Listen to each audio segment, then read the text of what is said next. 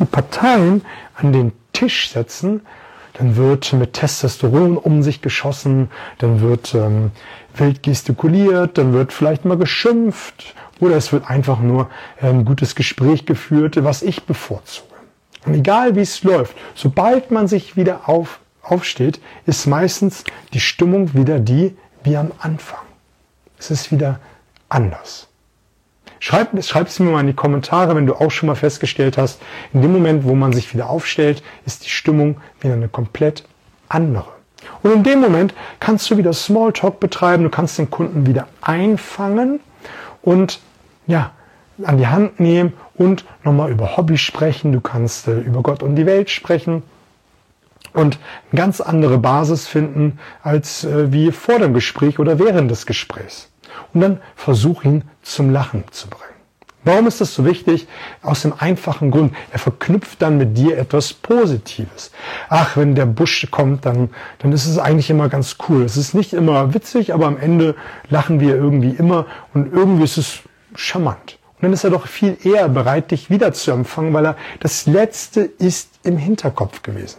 Er wird vergessen haben, dass es in der Verhandlung vielleicht mal ruppig hergegangen ist. Er wird vergessen, dass man sich nicht geeinigt hat. Er wird auch vergessen, zu welchen Konditionen man sich geeinigt hat. Aber wenn du hinten ran, also die Agenda dahinter, gut machst, dann wirst du immer wieder gerne gesehen, dann wirst du immer wieder ja, wohl empfangen. Ich betone gerade mit Absicht immer wieder mal, dass es in einer Verhandlung mal ruppig und auch mal auf und ab und auch vielleicht nicht ganz fair zugehen kann. Das sind die normalen Begebenheiten. Ich will von dir nicht hören, ja, es ist ja mal heiliger Sonnenschein, was ihr erzählt im Podcast, bei LGTV oder in euren Trainings. Nein, es ist auch mal nicht witzig. Der wird mal mit ganz harten Bandagen gekämpft. Und wenn dich das interessiert, was es für dreckige Tricks gibt hier beim Verhandeln, dann schreib es mir mal in die Kommentare, schreib mir eine Direktmessage, dann werde ich mal nur eine Episode machen zu dreckigen Verhandlungstricks. Da ist die, die Spielwiese riesengroß. Und ich habe in den 22 Jahren so viel erlebt, das ist unglaublich. Wenn du das mal eins zu eins lernen willst, schreib mir auch, dann machen wir ein eins zu eins Coachings oder komm einfach in eins meiner Workshops, da wirst du auch schon ganz, ganz viel mitkriegen, wie das richtig gut geht. Lass uns zurückspringen zum zweiten Punkt, der Informationsaustausch. Du hast dir im Vorfeld äh, die Taktik zurechtgelegt oder Taktiken, Strategie und Strategien zurechtgelegt. Ähm, du hast dir Argumente zurechtgelegt. Jetzt musst du natürlich auch wissen, was du wann wie zünden sollst. Welche Rakete wann gehen soll.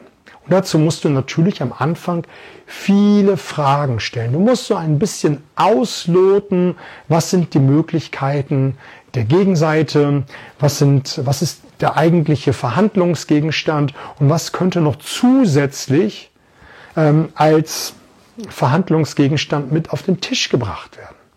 Und das kannst du mit den sogenannten W-Fragen gut herausfinden. Also wieso, weshalb, warum, wer, wann, wo, wie und so weiter und so fort. Also all diese Fragen überleg dir dir auch im Vorfeld, was du alles wissen willst. Stell nie eine Frage in einer Verhandlung, was du nicht im Vorfeld recherchieren kannst. Das hat auch etwas mit Respekt und äh, Wertschätzung zu tun. Dein Kunde wird sich denken, kann der sich das im Vorfeld nicht selber raussuchen? Hat er sich mit mir und meinem Unternehmen überhaupt beschäftigt? Wenn du Autoverkäufer bist und du kannst auf der Webseite lesen, es sind 15 Vertriebsmitarbeiter und du willst jetzt über den Fuhrpark verhandeln, dann weißt du im Vorfeld, es sind 15 Vertriebsmitarbeiter. Du kannst höchstens fragen, und das ist das höchste aller Gefühle, ist die Zahl, die ich gelesen habe, 15 noch korrekt, über die wir hier sprechen? Yes, Haken hinter.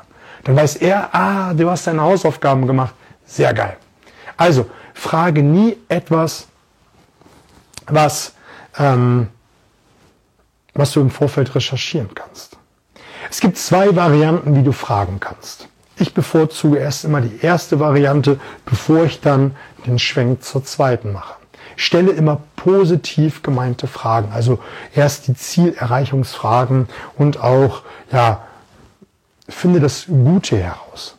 Manchmal hat dein Kunde, und da komme ich gleich drauf, nicht das Gefühl, dass irgendetwas daneben läuft, dass die Vertriebsmitarbeiter vielleicht noch ein bisschen mehr Know-how brauchen könnten, um andere Vertriebsergebnisse zu erzielen. Stelle also am Anfang positive Fragen und Fragen, die in Richtung deines Ziels gehen. Fragen, die in Richtung deines Ziels gehen.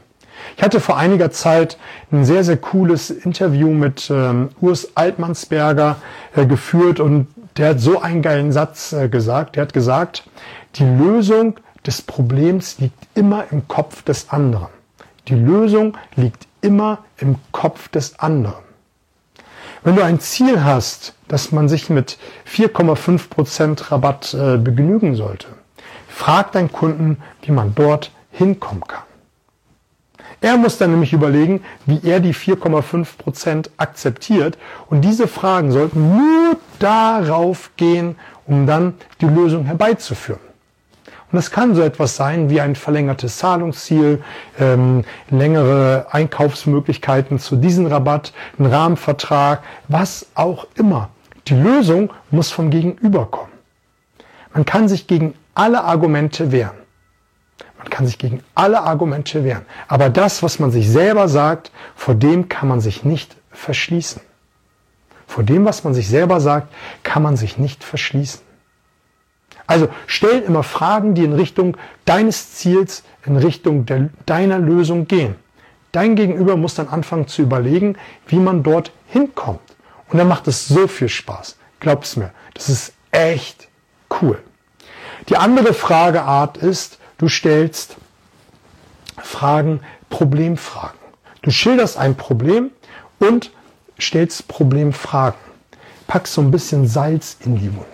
Machst deinem Kunden das Problem überhaupt erstmal bewusst. Vielleicht hat er das gar nicht auf dem Schirm, dass die Vertriebsmitarbeiter äh, in ihrem Business, allein weil sie kein Cross-Selling, Upselling machen, ähm, mehrere tausend Euro bei jedem Kunden liegen lassen stell einfach mal so ein paar Problemfragen.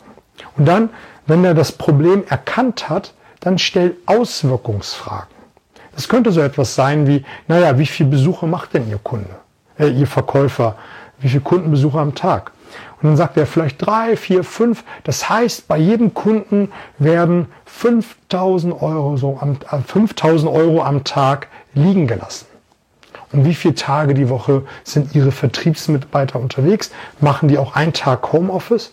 Ja, machen einen Tag Homeoffice. Wow. Und ähm, das sind dann 5000 Euro am Tag. Wie viel sind das dann in der Woche, die jeder liegen lässt? Ah, 20.000 Euro. Jede Woche. Im Monat, wie viel sind das? 80. Und wie viele Mitarbeiter haben Sie?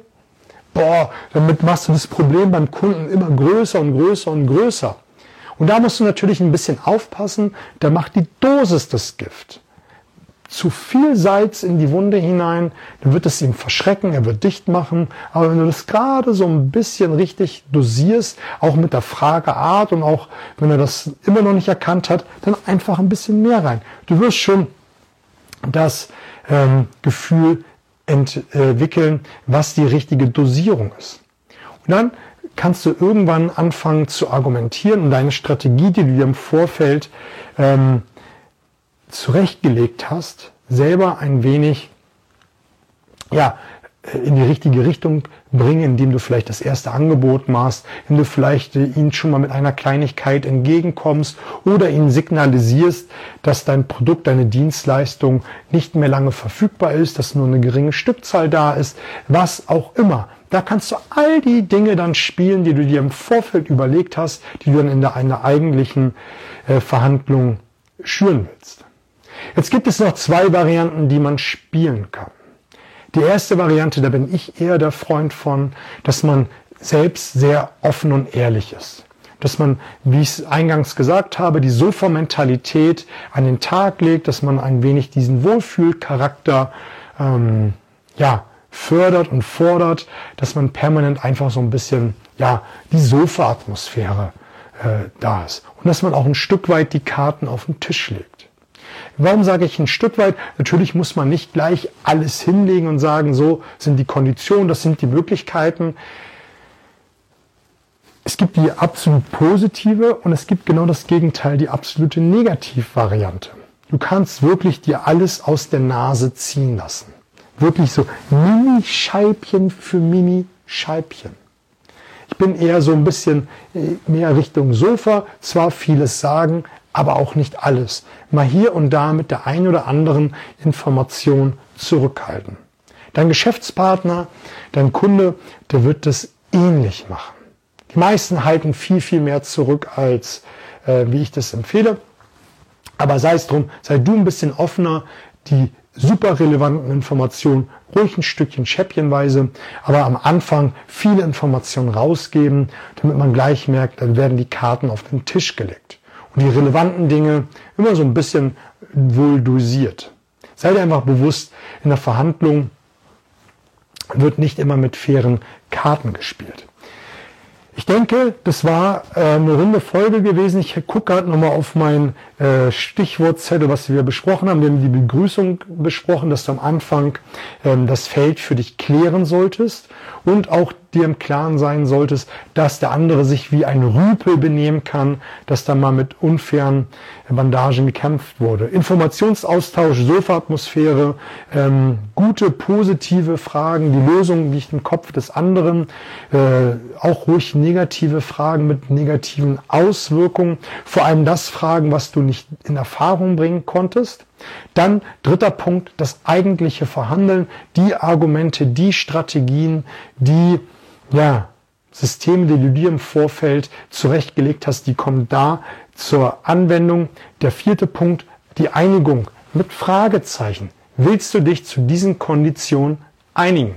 Deshalb in der Vorbereitung bei der Strategie, wann stehe ich auf, mache das Buch zu und äh, sage, das ist nicht ähm, mehr verhandelbar, da steige ich aus. Und der letzte Eindruck zählt. Der erste, der erste Eindruck zählt, der letzte bleibt. So rum ist es richtig, ist der Punkt Nummer fünf, nämlich die Verabschiedung. Dass man sich vernünftig verabschiedet, egal wie das Gespräch gelaufen ist. Fünf hammergeile Punkte. Schreib mir mal in die Kommentare, was du dir noch wünschst. Ich habe noch ein, zwei, drei Episoden, die wir nur zu dieser Serie machen könnten. Bin ich ganz gespannt drauf und vor allem speichere dir diesen Beitrag ab, damit du immer wieder drauf zugreifen kannst. Wie waren die einzelnen Phasen und was war bei der einen oder anderen Phase besonders zu beachten. Also in diesem Sinne viel Spaß, alles Gute.